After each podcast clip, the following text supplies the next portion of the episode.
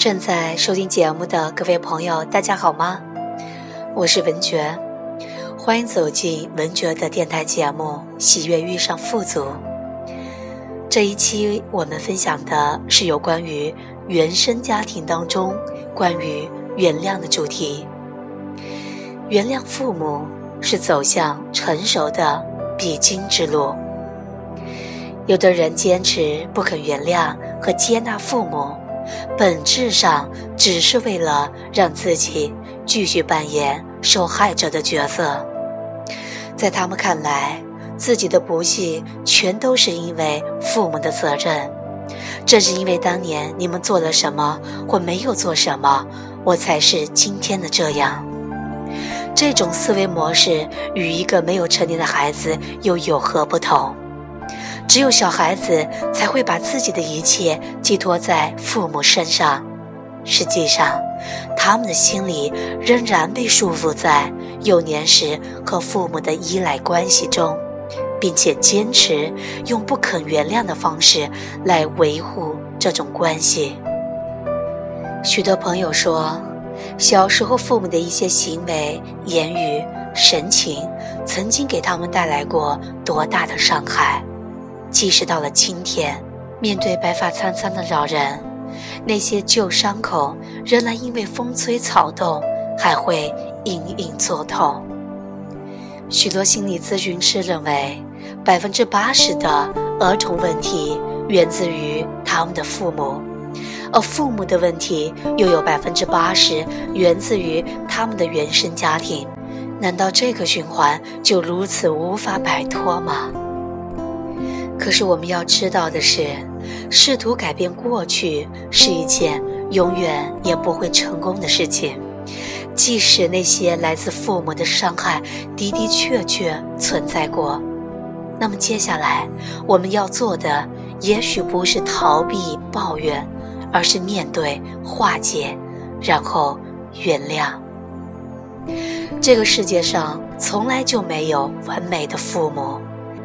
现实生活当中，几乎每一个人都能列出一张曾经被父母伤害过的清单，比如偏心、忽视、过度的责备、不切实际的期许，以及曾经在好朋友面前的一记耳光。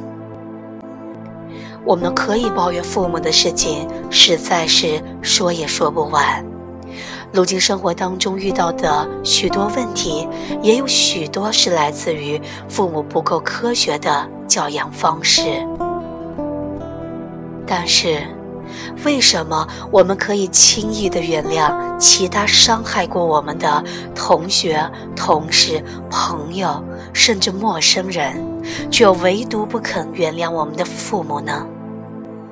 这也许只是因为我们还没有摆脱掉父母就应该无微不至的爱护我们的想法。我们经常会忘记，父母都是有缺陷的父母，他们只不过是一个普普通通的人，身上也有着各种各样的缺点和不足。他们在当子女的时候，也体验过痛苦和埋怨；在为人父母后，也已经倾尽其所能。实际上，他们做到了能够做的最好。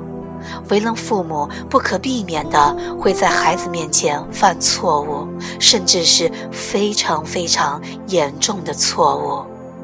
要知道，即使是提出幼年经验影响一生的弗洛伊德本人，也是一个被自己的孩子责难批评的父亲。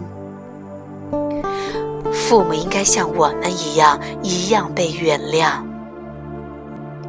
我们当中有许多人有过类似的经历。当我们的妈妈没收了我们的漫画，或者爸爸逼自己抄写一百遍出错的生字时，就内心暗暗下了这样的誓言：将来等我当了爸妈，我一定不会怎样怎样，我一定让我的孩子成为一个快乐的孩子。只有当有一天，我们也成了一个小生命的父母，我们才会明白，原来每个孩子的成长都要感谢父母的竭尽心力所付出的照料和关心。在我们照顾孩子的过程中，无论我们曾经怀抱过多么美好的憧憬。并且下过怎样的决心，我们仍旧会犯错误，会疲惫、慌乱、不知所措，甚至在孩子面前吵架、发脾气、大吼大叫，一时间甚至失去自我控制的能力。在这种时刻，我们很容易自我原谅，因为我们知道，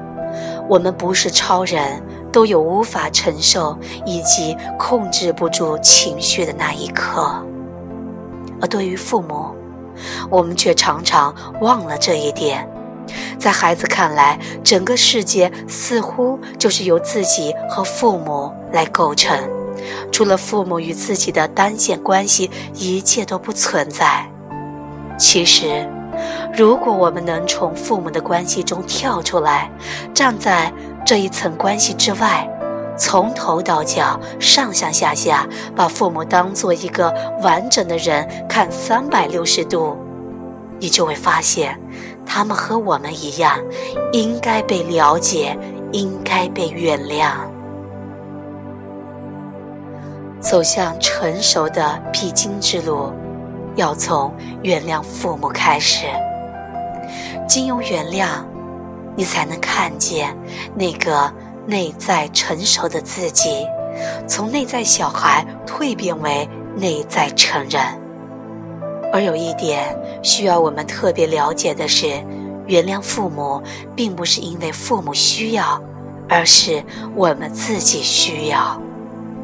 如果一个成年人总是埋怨当年父母犯下的错误，说明他还没有成熟到可以为自己的将来和现在负全部的责任。的确，责备父母可以让自己感到舒服和找到理由和借口，因为这种责备和埋怨可以把问题合理化，可以把责任轻而易举地算到父母头上。是的，我们当中的许多人不肯原谅和接纳父母，是因为我们内在还想继续扮演那个受害者的角色，我们还丢不掉受害者的思维模式。一旦我们明白，原谅父母是自己走向成熟和心理独立的必经之路，也就是迈出了接受父母的第一步。当然，你甚至不用跑到父母面前，大声的和他们说“我原谅你了”。相反，你甚至都不用提及这一切，你只是放弃了试图改变过去的想法，放弃了我应该拥有一个完美父母的假设，从而用一种全新的眼光看待父母和自己。真正为自己百分之百的负起责任。